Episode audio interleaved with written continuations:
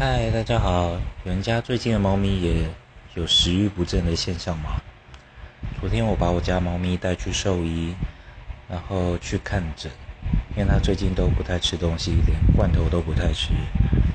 然后看诊的结果的话，肾脏、白血球还有猫艾滋都是正常的，就是呃完全没有这些类似的症状，就是有点贫血而已。